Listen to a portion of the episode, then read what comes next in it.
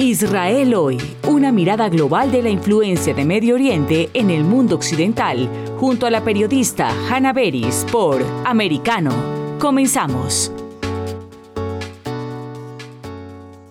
Es un gusto tener con nosotros en la línea al doctor Daniel Schwartz, filósofo político en la Universidad Hebrea de Jerusalén, o sea, especializado en ese tema que es, digamos, el estudio, la historia de las ideas. ¿Cómo presentarte, Daniel? Eh, aparte de lo que dijo, mejor dicho, ¿cómo explicar qué significa esta presentación? Bueno, no, creo que la presentación es, bastante precisa. Realmente en mi trabajo académico e investigativo en el marco de la Universidad Hebrea de Jerusalén se centra sobre todo en estudiar cómo las ideas, por ejemplo, ideas de justicia, ideas de qué es la guerra justa, eh, ideas de qué es la sociedad justa, cómo esas ideas se van desarrollando y evolucionando en el tiempo. Claro, uno no puede cubrir todos los periodos, de, digamos, desde la antigüedad griega hasta hoy. Yo, en lo que respecta específicamente a mi investigación, tiendo a, trabajar sobre autores del siglo XVI, sobre todo en España, en la Europa católica, pero también hago otras cosas que tienen que ver con debates actuales, contemporáneos, eh, no históricos. De modo que, bueno, sí, me encargo de ideas, ideas viejas, ideas nuevas, la conexión entre ideas viejas e ideas nuevas y debates que tienen mucha mucha relevancia algunos de ellos respecto a las cosas que pasan hoy, en día. 74 años pues, después de la fundación de Israel como Estado en la era moderna, sigue lidiando con desafíos a su propia existencia. Hay quienes ponen en tela de juicio su derecho a existir. ¿Cómo, eh, eh, qué, significa desde tu ámbito de la filosofía política, la historia de las ideas? O sea, ¿qué podés trasladar de otros tiempos a la situación con la que lidia Israel ahora, a este, estos desafíos realmente muy de fondo? Bueno, a ver, te contesto más como ciudadano que como, como filósofo, como ciudadano de Israel. Me parece que eh, el, tema de la existencia de Israel no está tanto en juego desde el punto de vista físico. ¿no? El problema de la existencia de Israel no depende tanto de, si militarmente este, Irán o algún otro país va a desarrollar la capacidad de, exterminar físicamente a Israel. A mí me parece que los desafíos existenciales de Israel tienen que ver más con lo doméstico, con la, parte, digamos, interna. Específicamente creo que el desafío más grande que tiene Israel como sociedad, como sociedad política, es lograr establecer bases que prometan o aseguren o, den pie a, lealtades de, sus ciudadanos, ¿no? de que los ciudadanos estén dispuestos a comprometerse con este Estado que se llama Israel y a aceptar sus leyes y a identificarse con él. Y me parece que eh, eso es lo que, eso es una de las cosas que me parece que, están en, en, en, en, una situación muy delicada. Cuando uno piensa que hace un año, nada más que un año, ¿verdad? Hubo violencia interétnica entre judíos y árabes en ciudades mixtas dentro de Israel. Eso, ese tipo de fractura interna en la sociedad, digamos, o quizás ni siquiera podríamos llamarla la sociedad, entre los ciudadanos de Israel, a mí me parece que por ahí viene eh, un, gran riesgo, eh, eh, un gran, gran riesgo en el, en el, futuro de Israel. Eso es mucho más peligroso que me parece que, que Irán tenga la bomba o no tenga la bomba. Eso es una cosa y después la otra eh, creo que el desafío, no sé si es, sí, también se podría llamar un desafío existencial, es que no está claro realmente, eh, no lo tiene claro ni la izquierda, ni la derecha, ni Israel, ni el centro, qué va a pasar, cómo, cómo, cómo va a ser el país dentro de 20, 30, 40 años en lo que respecta a los territorios ocupados, a Judea y Samaria, depende como, como tú quieras llamarlo, porque...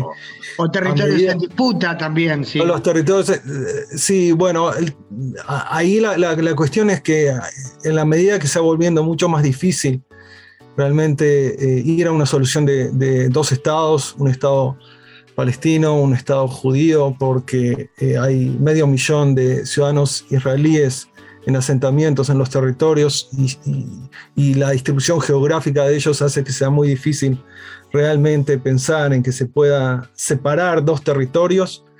Este, ¿cuál, es, ¿Cuál va a ser la alternativa? Y, no está claro cuál, va, cuál puede ser el modelo que asegure eh, la permanencia de un Estado eh, democrático y judío o de carácter judío de algún modo, cuando eh, la, solución de dos estados para dos pueblos este, se vuelve cada vez más impracticable. Eso te diría más o menos como un aporte personal, lo que a mí me preocupa. ves en la historia tratando de combinar, sí, lo de ahora con tu dedicación a la historia de las ideas, aunque te hayas concentrado más en tus especializaciones en, digamos, filosofía política, como dijiste, por ejemplo, del siglo XVI. ¿Ves paralelos en la historia de desafíos de una sociedad que pueda poner en peligro cosas claves del Estado? No sabría decirte que veo eh, paralelos exactos, pero hay cosas que me, en, los temas que yo estudio que sí me evocan de algún modo la situación israelí. Una de las cosas que, he estudiado, que he investigado, de las que he escrito, es la, expulsión de, la población morisca de España. Había una gran población eh, de origen musulmán en el sur de España que fue expulsada en 1609. La gente conoce muy bien eh, la expulsión de los judíos en España en 1492, pero al menos la, expulsión de cientos de miles, de españoles de origen musulmán en 1609. ¿Y a qué se debió esta expulsión? El sentimiento general es que esta población no se integraba a lo que se consideraba ser español, no se integraba desde el punto de vista religioso, lingüístico, cultural, y que finalmente la, la, presión de algunos españoles cristianos para decir, bueno, este negocio no puede seguir adelante y aquí hay que expulsar porque va a ser la única manera en que podemos este, acceder a una hegemonía dentro de la península ibérica, derivó en el acto de expulsión.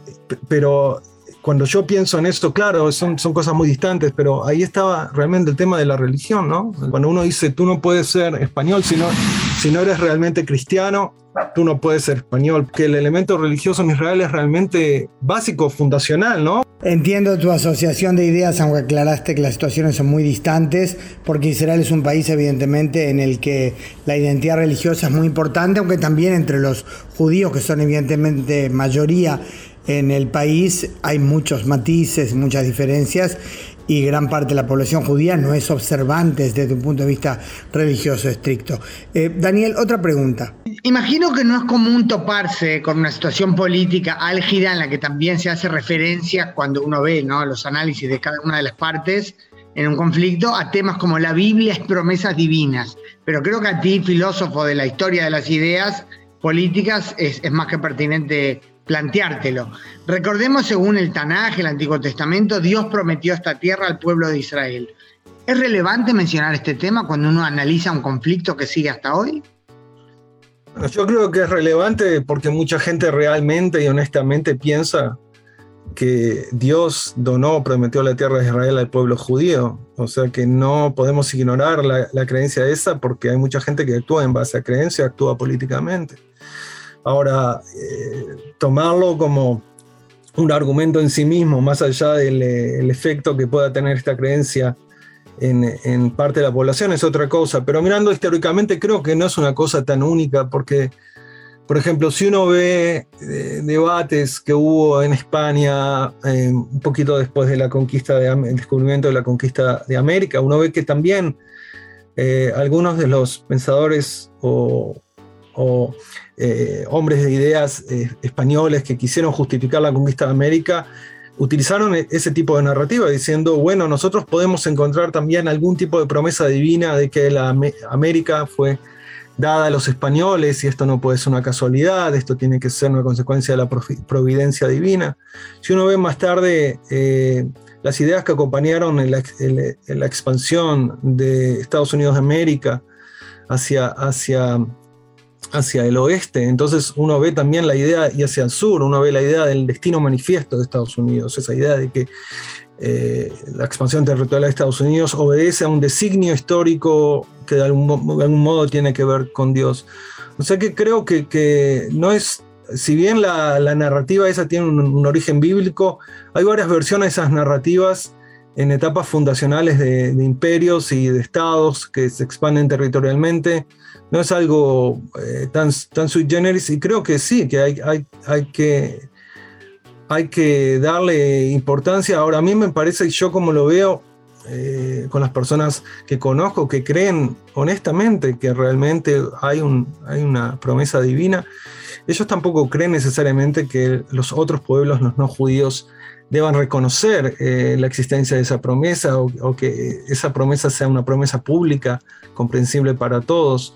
O sea, si uno ve, si uno va a las fuentes, creo, Dios le promete al pueblo de Israel, pero no le informa a otros pueblos. Entonces los otros pueblos no, no, no son, no acceden a esa revelación. Y la ignorancia y la oposición de esos otros pueblos, los cananeos, los amalequitas, los moabitas, eh, la oposición esa no es una oposición que se considera, si uno lee los textos, como una, una oposición culpable, porque los tipos no fueron informados directamente. Y creo que mucha, mucha de la gente que, realmente y honestamente piensa que, Dios eh, le dio al pueblo judío esta tierra, a la vez no necesariamente piensa que eso debe ser reconocido por otros, no necesariamente va a usar ese argumento cuando eh, debate o conversa con personas que no son judías y que no tienen por qué aceptar esa, esa tesitura. O sea, no creo que uno eh, no creo que uno necesariamente, una persona que crea que, Dios le dio esta tierra al pueblo judío necesariamente vaya a utilizar ese argumento de modo dogmático a la hora de un encuentro con otra persona que no cree en eso.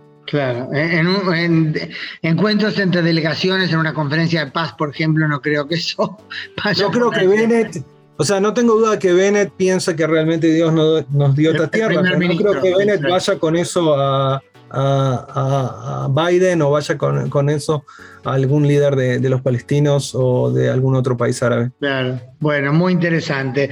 Bueno, no revelamos secretos nucleares de Irán ni logramos una solución al problema del terrorismo, pero analizamos sí cosas más a fondo como es eso, lo urgente no deja tiempo para lo importante y, y, entender los conceptos de fondo también es muy importante. Doctor Daniel Schwartz, filósofo especializado en la, o sea, filosofía de las, de las ideas de las ciencias políticas en la Universidad Hebrea de Jerusalén. Muchas gracias por acompañarnos en este programa Israel Hoy en Americano. Muchas gracias eh, por la invitación y fue realmente un placer charlar contigo y espero que sigamos charlando más adelante. Estoy seguro que no faltará oportunidad porque paralelamente a los desafíos urgentes y diarios con los que tiene que lidiar Israel está todo ese tema de la discusión sobre las ideas, la ética de la guerra, como mencionaste en uno de los ejemplos, cómo se lidia en democracia también con grandes minorías con otras características. Seguramente volveremos a conversar. En breve regresamos con más Israel hoy, junto a Hannah Beris por Americano. Somos Americano. En Tech Talk con Pablo Quiroga por Americano. Qué mejor que profundizar en esto con un experto. Vamos a hablar con eh, Mario Miranda, quien es CEO de Ecomsur, la opinión que muchos expertos teníamos al inicio de la pandemia y que creo que se ha ido cumpliendo es que lo que hizo la pandemia fue más que nada acelerar varios años de madurez del e-commerce. Yo creo que vamos a llegar a los mismos números que tenemos ahora, pero posiblemente en 3, 4, 5 años. Y lo que hizo fue acelerar y comprimir ese crecimiento, por ejemplo, en un año pero no es que fue un, un pic y luego va a bajar, si bien con la reapertura de las cuarentenas, en algunas industrias, algunos clientes algo han bajado un poquitito la venta, pero siempre muchos escalones más arriba que pre-pandemia y luego esto continúa y continúa subiendo. Así que, eh, y también cuando uno compara con, con tasas de penetración de mismo Estados Unidos, de Europa. Por americano, de lunes a viernes a las 2 p.m. Este, 1 Centro, 11 Pacífico. Vive en la verdad. Somos americano. Diversas ideas, múltiples argumentos, distintos puntos de vista. Únete a las líderes de opinión más influyentes de habla hispana para comprender desde la perspectiva de lo femenino los temas más relevantes del momento. De lunes a viernes, 6 p.m. Este, 5 Centro, 3 Pacífico, en vivo por Americano. Siempre en la verdad. Somos americano noticias e información del acontecer de nuestra región con sabor caribeño. Acompaña a Diulca Pérez e infórmate de lunes a viernes en vivo 9 a.m. Este, 8 Centro, 6 Pacífico por Americano.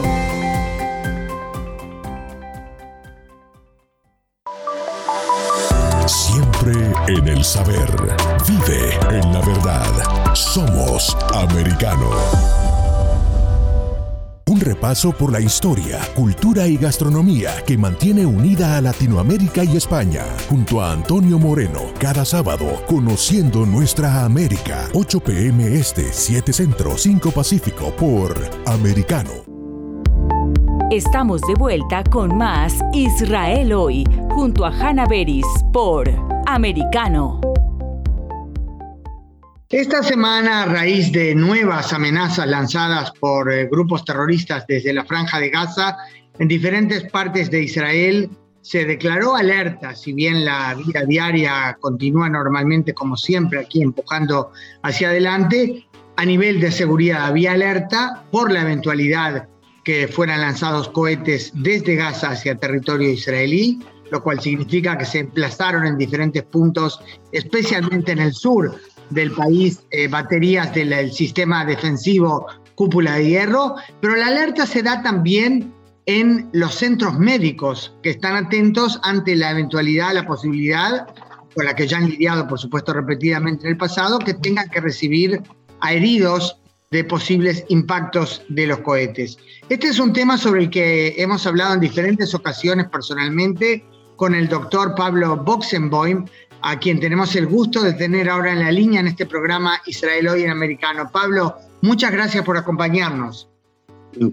Un gusto para mí estar con ustedes. El doctor Pablo Boxenboim fue el director de servicios de anestesia del Hospital Universitario Barzilai en Ashkelon, que es además el más cercano a la Franja de Gaza y donde yo he visto con mis propios ojos que atendieron también en, en su momento a heridos palestinos de las trifulcas internas entre Fatah y Hamas. Ahora, Pablo, tú mm, te desempeñás, ya estás retirado, pero seguís yendo al hospital eh, a, ayudar, a enseñar a expertos más jóvenes eh, y con menos experiencia. Vas dos veces por semana, pero además sos el jefe de los servicios de pacientes ventilados crónicos en el Hospital de Rehabilitación Beit Hadar en Ashdod. Pero concentrémonos en el trabajo que desplegaste siempre y seguí yendo en realidad en el hospital Barzilai de, de, eh, de. ¿Qué significa ser médico, eh, estar allí atento siempre a la necesidad de los pacientes en un lugar que está bajo constante amenaza, en realidad, de impactos de cohetes que ya han caído, de hecho, en situaciones anteriores en el propio hospital? Bueno, mira, eh, ser médico es eh, el significado siempre es el mismo en todos lados. La gran diferencia es eh, que cuando uno trabaja en un lugar así, eh, siempre estás en una continua situación de presión emocional, pensando cada vez que hay amenazas, y eso ocurre muy frecuentemente, qué es lo que va a pasar, si es que de vuelta van a volver a caer misiles, si es que de vuelta vamos a tener que eh, transformar al, hospital y pasarlo a, la preparación eh, de lo que se llama preparación para una situación bélica.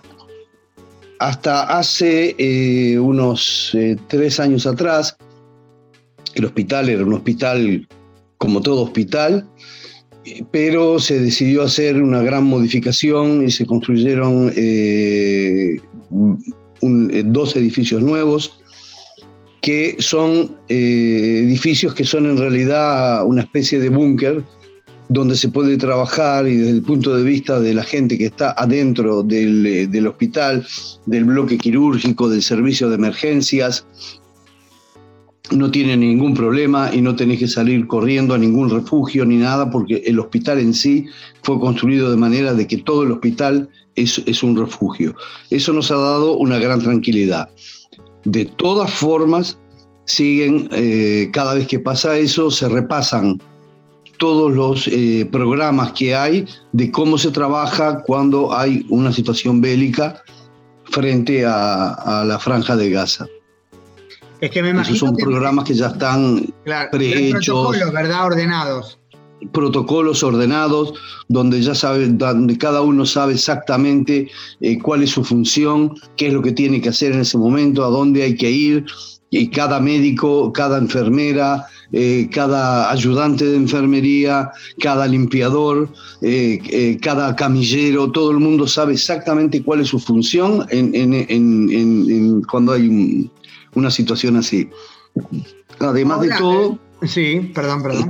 hay, hay una movilización de los servicios que están ubicados en alas del hospital que no están protegidas, que no son un búnker, que no son un refugio.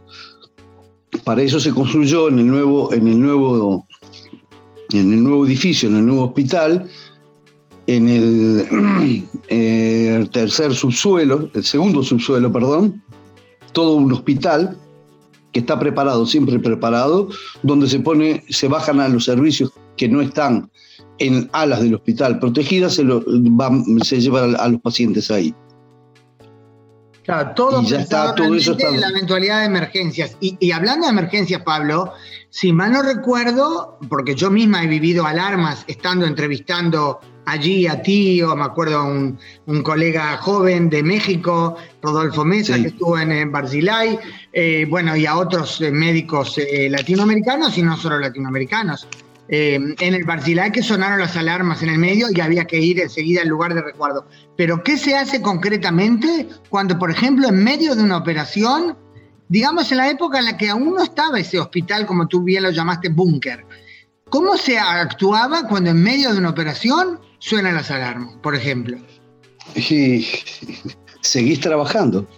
Si estás en el medio de una operación, tenés que seguir, no la podés parar aunque en, ese momento estábamos en, un lugar no protegido, si, si cae un misil dentro de la sala de operaciones, y bueno, si sos creyente, puedes pedirle a los que te protegen de arriba que te ayuden, y si no, eh, que la suerte te acompañe. Claro. Es una situación muy fea, muy fea, eh, eh, muy fea.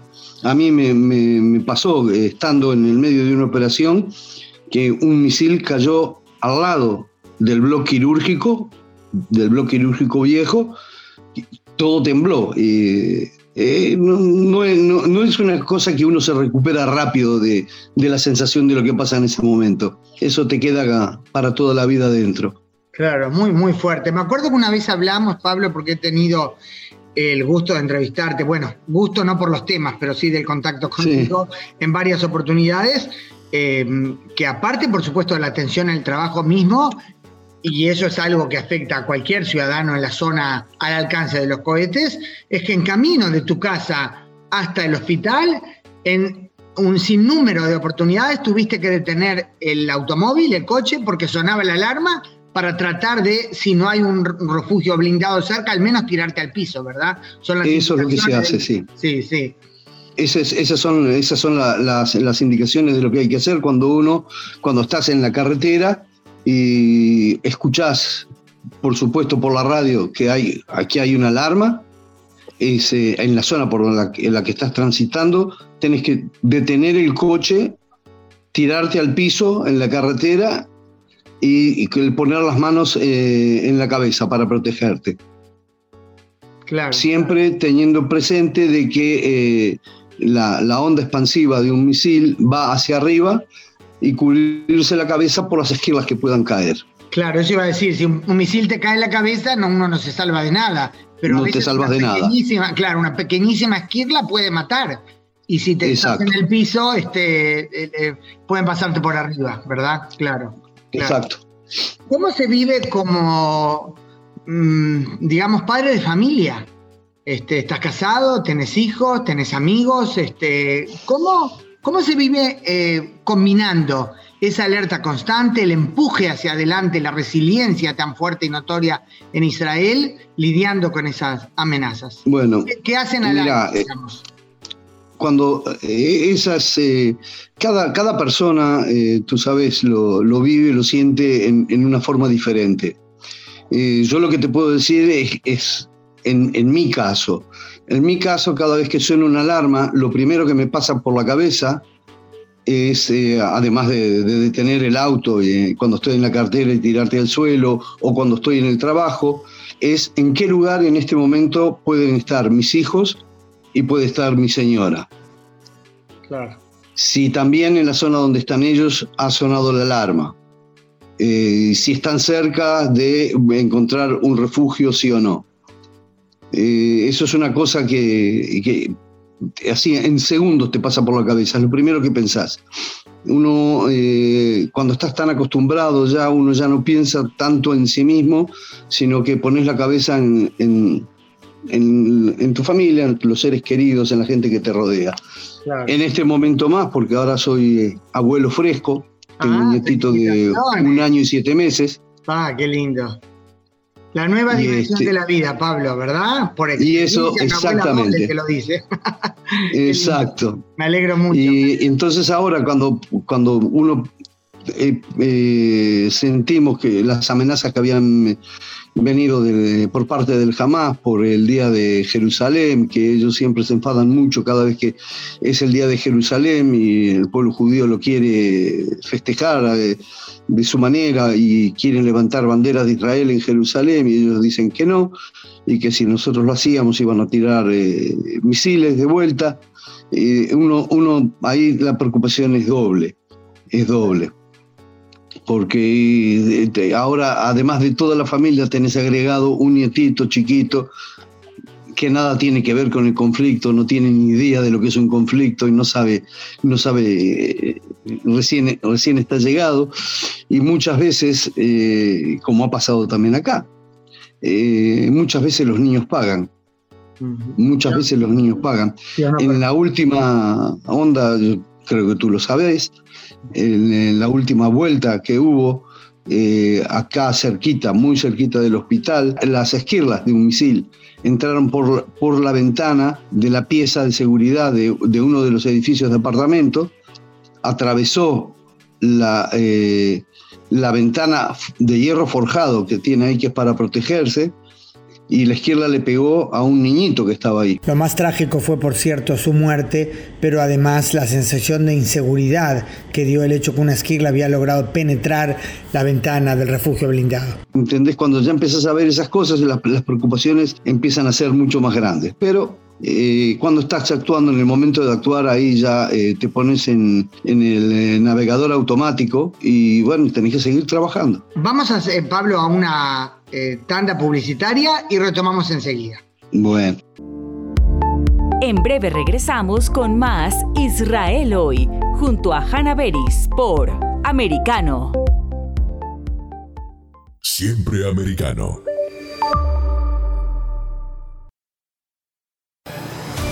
De la mano de la reconocida periodista Rocío López Real, los conservadores españoles en el exterior podrán mantenerse informados de los últimos acontecimientos censurados por la mayor parte de los medios subvencionados por la actual administración. Escúchanos cada fin de semana. Más voz, cada sábado, 1 p.m. Este, 12 Centro, 10 Pacífico por Americano. Somos americano. Ideas, argumentos, posturas y visiones, sin desperdicios. Escucha, concuerda o difiere con los postulados de José Aristimuño y Jimmy Nieves, quienes debaten con vehemencia de lunes a viernes a las 9 pm este, 8 centro, 6 pacífico por Americano. Siempre americano. Isabel Cuervo y su equipo indagan y rastrean los hechos para ofrecer una mirada profunda a las noticias, sus causas y consecuencias. Periodismo de investigación. Cada sábado, 7 p.m. Este, 6 Centro, 4 Pacífico, por Americano. Donde pasan los hechos. Siempre americano. Los hechos relevantes que ocurren en Estados Unidos, analizados con la característica frontalidad de Dania Alexandrino y sus invitados. Perspectiva USA. Conéctate de lunes a viernes, 8 pm este, 7 centro, 5 pacífico. En vivo por Americano.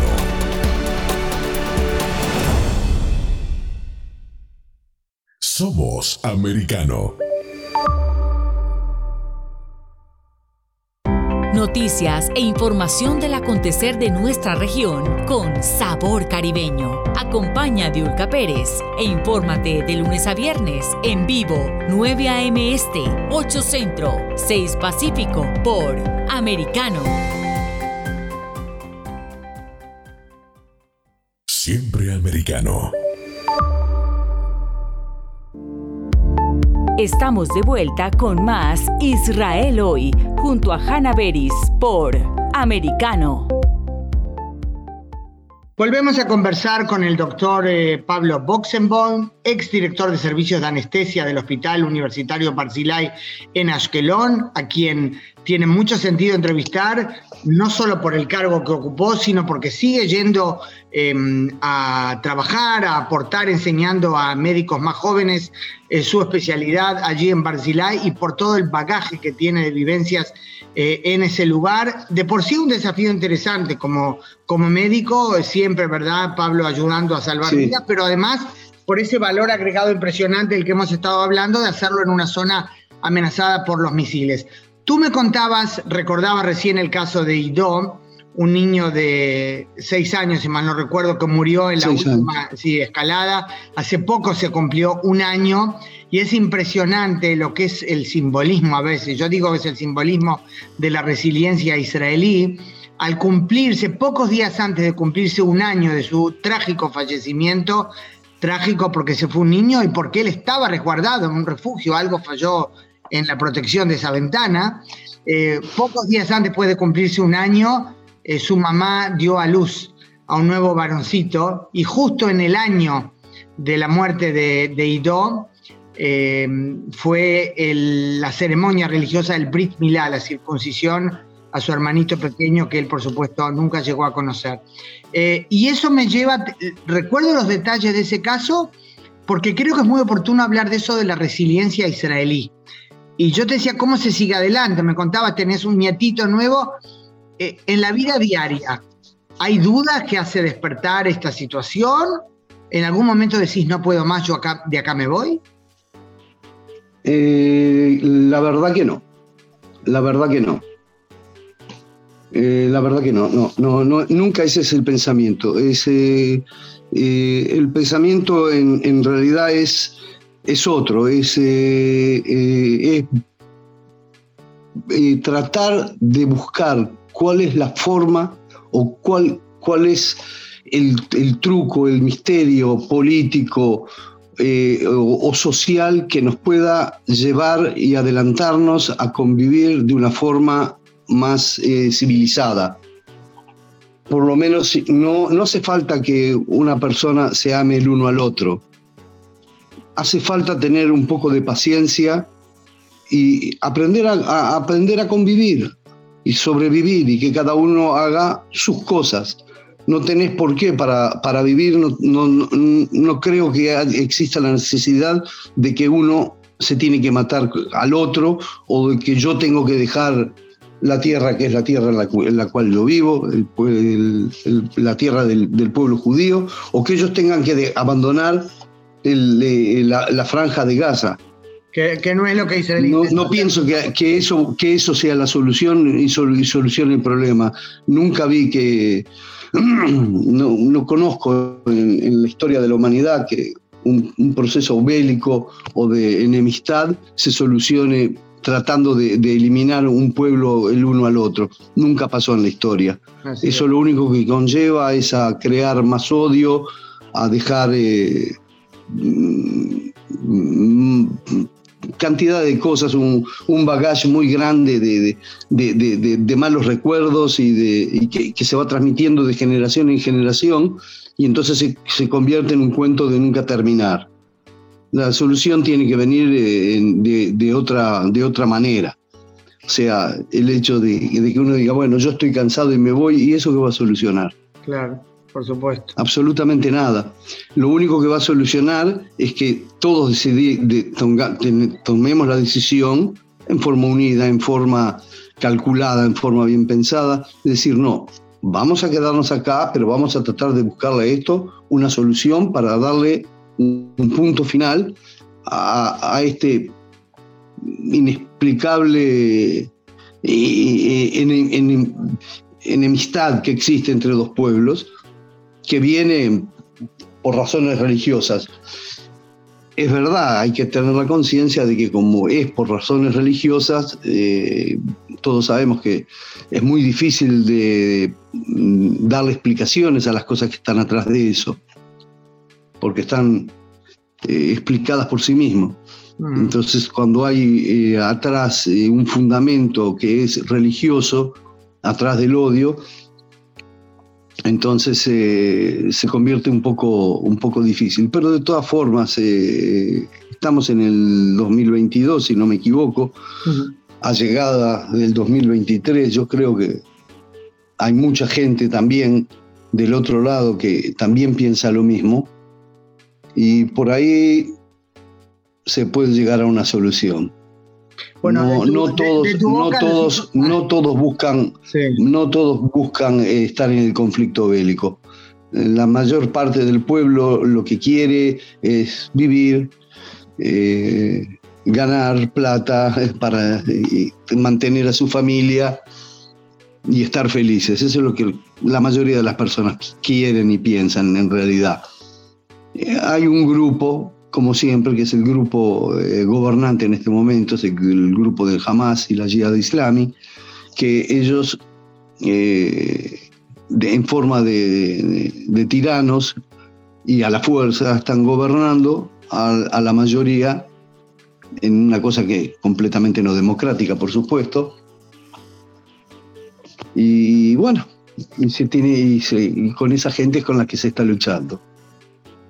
Eh, sin duda, eh, sea que yo suelo decir que pienso que la mayoría de los palestinos quieren lo que yo quiero para mis hijos y mis nietos. El problema es que esa mayoría silenciosa que quiero creer, tampoco lo puedo confirmar, que es la que, que existe, no es la que se impone, lamentablemente. Lo que se impone es la voz radical y de incitación al odio y, realmente de ver, eh, presentar el tema como si fuera territorial, pero como bien dijiste, la discusión va mucho más de fondo. Jamás no considera que los territorios en disputa de Judea y Samaria sean el problema, sino que consideran que la existencia misma de Israel, ¿verdad?, es una ocupación. Sí, eso es Exactamente un muy, muy, muy serio problema. Pablo, si bien eh, seguís eh, yendo, como ya dijimos, dos veces por semana al Hospital Barcilay y te ocupas de todos estos temas, eh, empezaste un nuevo trabajo tres veces por semana en este servicio especial de pacientes ventilados en un hospital de rehabilitación de Ashdod.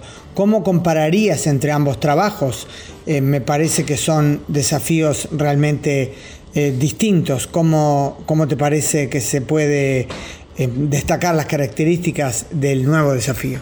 Es un, nuevo desafío. En mi carrera siempre eh, lo que yo tenía en la mira es de qué forma yo puedo ayudar a los pacientes que están enfrente mío y cuál es la forma de aliviarlos. Eh, cuando, cuando yo abandoné la cirugía y me puse para el lado de anestesia, fue justamente por eso. Busqué cómo hacer para que los pacientes que tienen que ser operados por las cosas que yo había visto en el pasado, qué es lo que yo tengo que hacer para que los pacientes pasen una operación sin temores, sin dolores y en el posoperatorio con el mínimo de dolores y, de sufrimiento. Eso es uno. Lo que hago ahora es, eh, digamos, es una especie de desafío, pero es una derivación de lo que yo hacía antes. O sea, acá también estoy solucionando un, problema y tratando de darle alivio a gente que sufre mucho. Claro, claro. Ahora, una última pregunta, Pablo. ¿Hay alguna singularidad israelí en cuanto a métodos, eh, no sé, llamarle tácticas, sistemas eh, desarrollados acá para lidiar con este tipo de pacientes, para aliviarles el sufrimiento? Este, porque uno piensa a veces, viste, grandes tecnologías, un sistema de, una forma de operar, un aparato, un remedio, pero capaz que también en esto hay algo que dirías se desarrolló en Israel. No sé, te pregunto.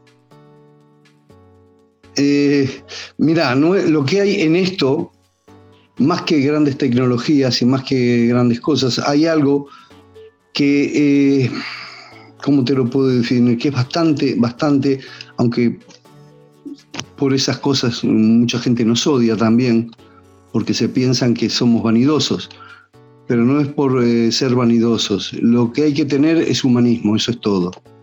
Eso es lo más importante para eso. Ese es el, gran descubrimiento, el gran, eh, eh, la, la gran tecnología. La gran tecnología es ser un ser humano que siente y que da apoyo. Eso es lo que hay que hacer. ¿Y sentís que en Israel eso es un aspecto notorio de la medicina? Porque como todo, tampoco acá los médicos eso, se cometen eso es un aspecto, todo, ¿verdad?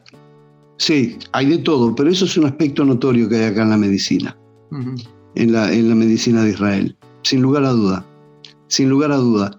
El deseo de ayudar al prójimo, el deseo de, de, de, de darle eh, lo máximo que tenés, el deseo de seguir yendo hacia adelante, no por vos mismo, sino para poder mejorar los servicios que estás dando.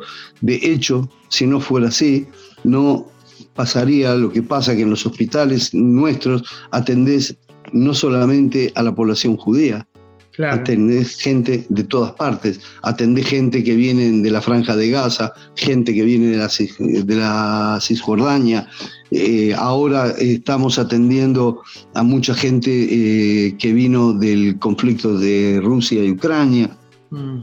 y son gente que no son judíos, que vinieron acá porque se les dio un, un refugio hasta que les terminen el, conflicto allá y puedan volver a sus casas.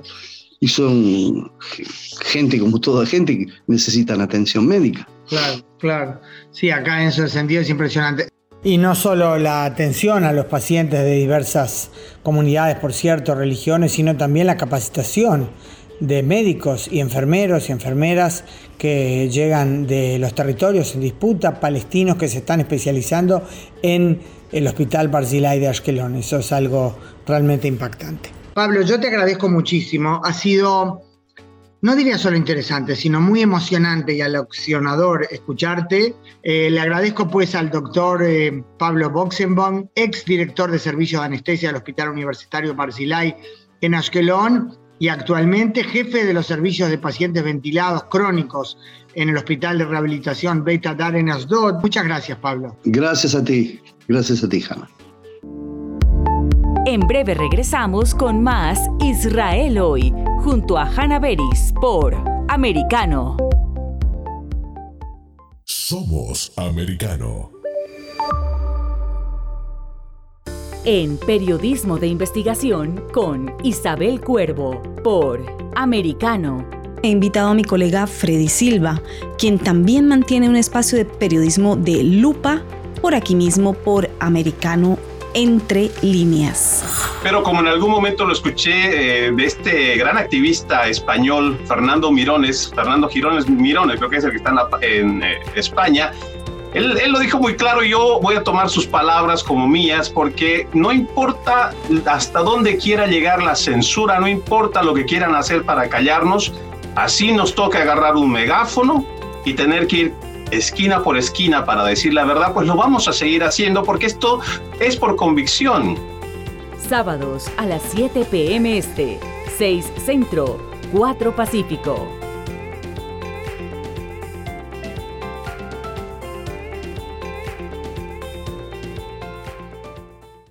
Donde están los hechos, somos americano. El análisis de la actualidad política de los países del sur de Latinoamérica y sus consecuencias en el continente, junto a Marcelo López Macía, de lunes a viernes, 10 a.m. Este, 9 Centro, 7 Pacífico, por Americano. Pasan los hechos, siempre americano. Diego López comenta y analiza el acontecer deportivo, torneos, campeonatos y la actuación de tus atletas favoritos en Deportes Americano. Cada sábado 10 pm este 9 Centro 7 Pacífico por Americano. Donde se habla con la verdad. Somos Americano. Comienza tu día bien informado. De mañana con Americano junto a Gaby Peroso y Jolly Cuello, quienes te presentan la revista informativa de las mañanas. Conéctate con nosotros en vivo de lunes a viernes de 7 a.m. Este, 6 Centro, 4 Pacífico por Americano. Hablando con la verdad, siempre americano.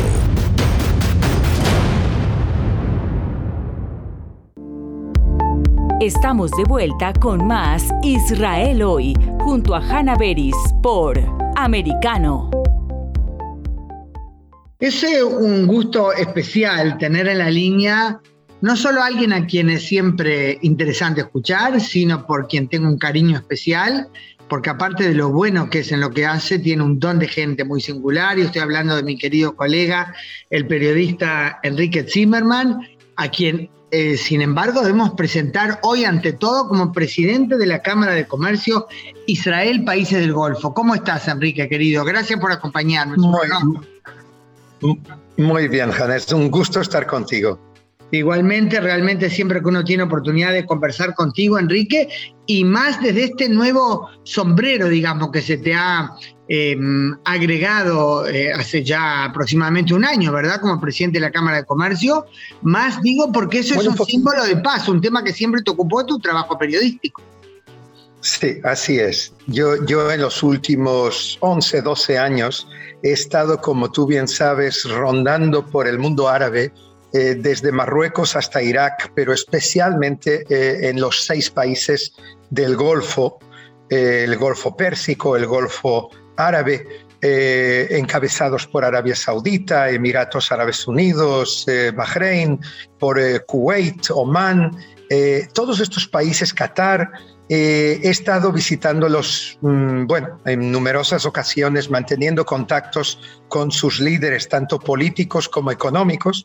Y de hecho, hace ya dos años y pico, eh, antes eh, de los acuerdos de Abraham, que fueron firmados hace 20 meses, fundamos aquí con un grupo de personas esta Cámara de Comercio Israel, países, países del Golfo, adivinando un poco lo que podía ocurrir y la verdad que nos sorprendimos porque muy poco después fueron anunciados estos históricos acuerdos.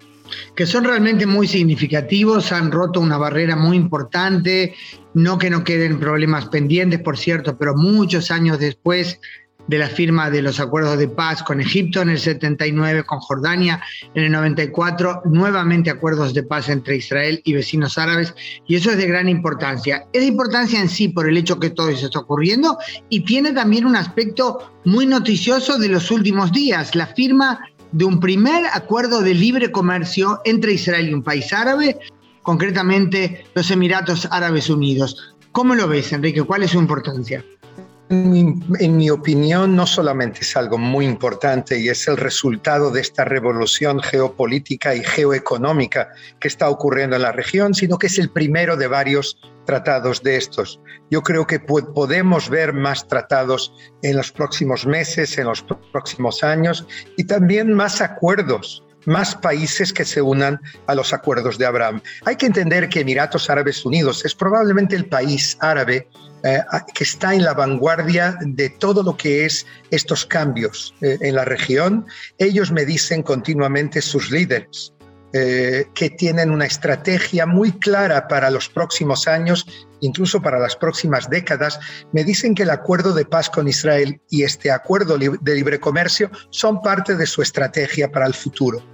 Ellos llevan más de una década preparando a la opinión pública y a sus hombres de negocios también para estos vínculos con Israel. Y aunque como tú muy bien dices, aún quedan problemas, entre, otros el tema palestino, por resolver, ellos apuestan por este vínculo con Israel.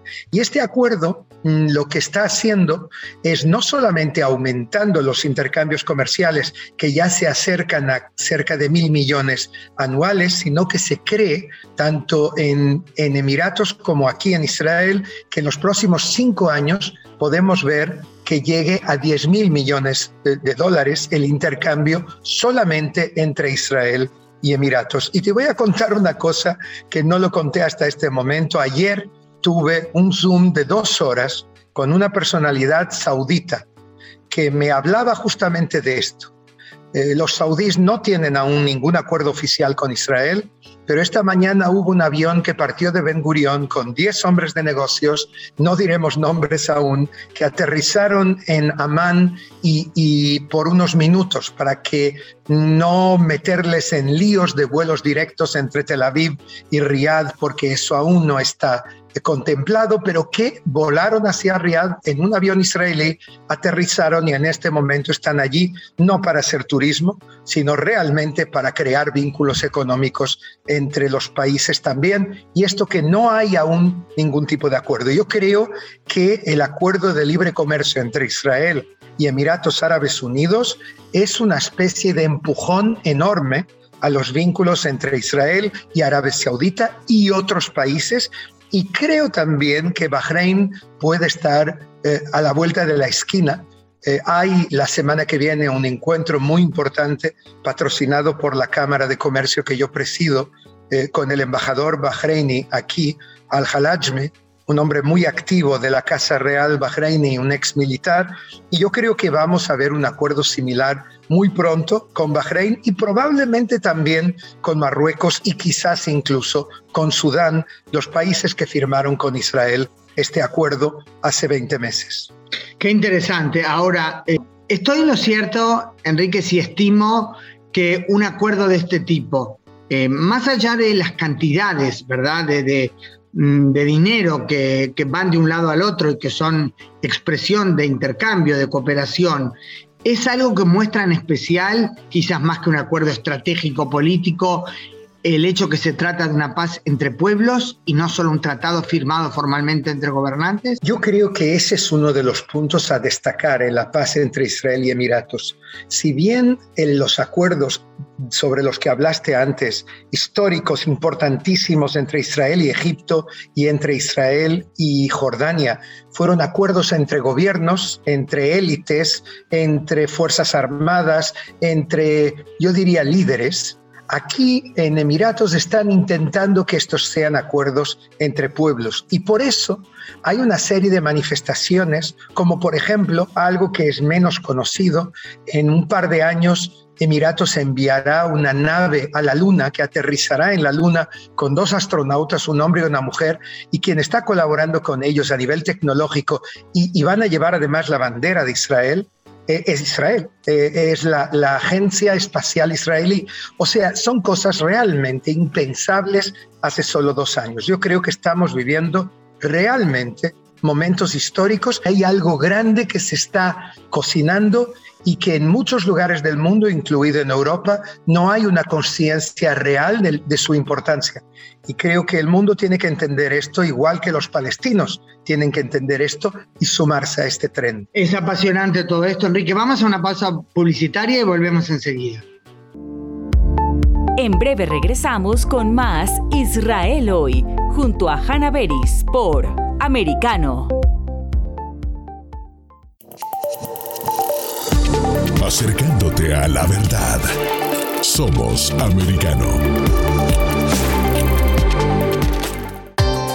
Busque su copa, siéntese cómodo y discuta los eventos más destacados de la semana en el único programa que analiza en tono relajado los temas más serios del momento. El Antídoto Rojo Extra, cada sábado, 9 pm este, 8 Centro, 6 Pacífico por Americano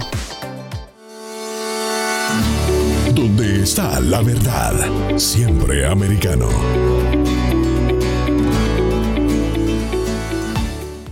Diversas ideas, múltiples argumentos, distintos puntos de vista. Únete a las líderes de opinión más influyentes de habla hispana. De lunes a viernes, 6 p.m. Este, 5 Centro, 3 Pacífico, por Americano.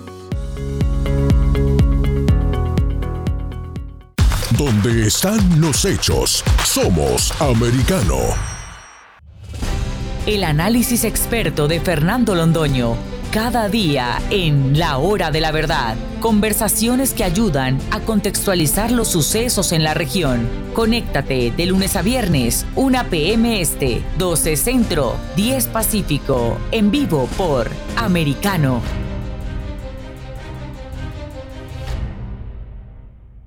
Donde pasan los hechos. Siempre americano.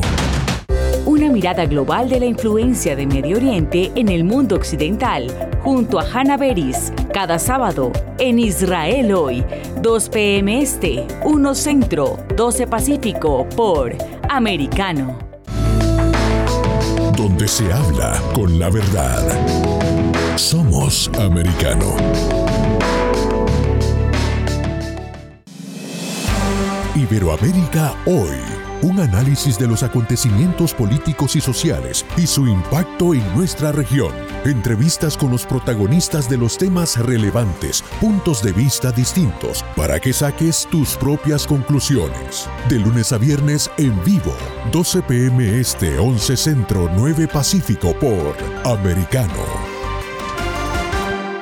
Siempre americano.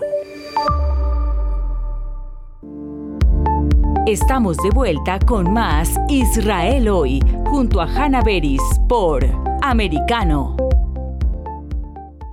No se imaginan, queridos oyentes, cómo quisiéramos extender los últimos cuatro minutos que nos quedan, eh, multiplicarlo por varios minutos más, varias veces más, porque tenemos aquí, eh, seguimos nuestra entrevista con Enrique Zimmerman, destacado periodista, eh, que es desde hace ya tiempo presidente de la Cámara de Comercio Israel Países del Golfo. Y estábamos comentando, Enrique querido, el acuerdo de libre comercio entre Israel y los Emiratos Árabes Unidos en el marco de estos históricos acuerdos de Abraham, se me ocurre un aspecto que creo que eh, va a ser muy relevante para nuestros oyentes en americano. ¿Qué eh, importancia tiene a tu criterio el hecho que tanto Israel como los Emiratos son países amigos, aliados de Estados Unidos? O sea, ¿qué incidencia puede tener Estados Unidos en esto para impulsar aunque fue una administración la que logró o ayudó realmente a, lograr los acuerdos de Abraham y otra muy distinta a la que está hoy.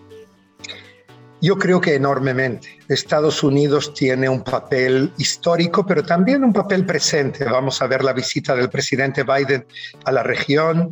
Yo creo que el acercamiento que se rumorea y que se siente en el aire entre Israel y Arabia Saudita está también empujado por la Casa Blanca, por el presidente Biden. Y en este tema yo creo que no hay polémica interna, ni en Estados Unidos, política entre la administración anterior y la actual, y, también en el punto de vista político entre la coalición y la oposición en Israel. Y creo que es uno de esos raros temas en los que hay un consenso nacional en Israel. Estados Unidos es clave en todo lo que vaya a venir en los acuerdos de Abraham. Yo creo que si yo fuese parte de la administración norteamericana intentaría ampliar los acuerdos de Abraham, intentaría que más países árabes se unan a estos acuerdos y también los palestinos, si posible, porque creo que es la clave. Yo, creo que son, Hanna, las mejores noticias que recibimos en esta región eh, en la que muchas veces los pesimistas tienen razón. Eh, son las mejores noticias que recibimos en muchos años y hay que aprovechar este proceso, hay que aprovechar el hecho de que haya varios países en, esta región que son próximos a la administración norteamericana, pero que a la vez están preocupados con la amenaza iraní, que es mm, yo diría casi uniforme. En ese sentido, se sienten amenazados por un posible Irán nuclear o por los, los deseos de hegemonía por parte de, de Irán, y eso les une a Israel. Lo que estamos viendo es un cambio brutal, y si no, imagínate, ¿quién podría pensar que veríamos ejercicios de fuerzas aéreas de Emiratos, de Israel y de otros países árabes y occidentales conjuntamente, pilotos mano a mano haciendo simulacros. Eso es algo realmente que era impensable, ciencia ficción, y en cambio está ocurriendo. Y debo decirte una cosa, está ocurriendo incluso mucho más que eso.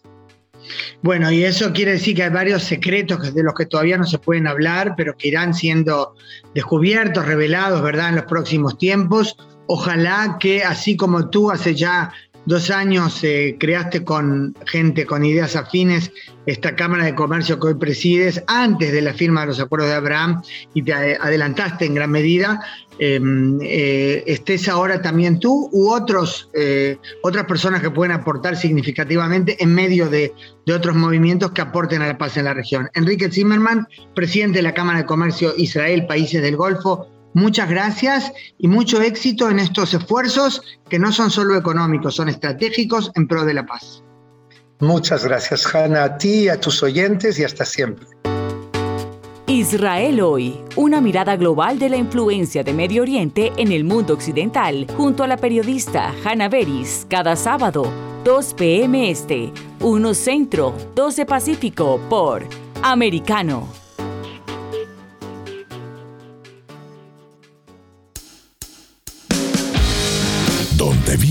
La verdad. Somos americano. This podcast is a part of the C Suite Radio Network. For more top business podcasts, visit c-suiteradio.com.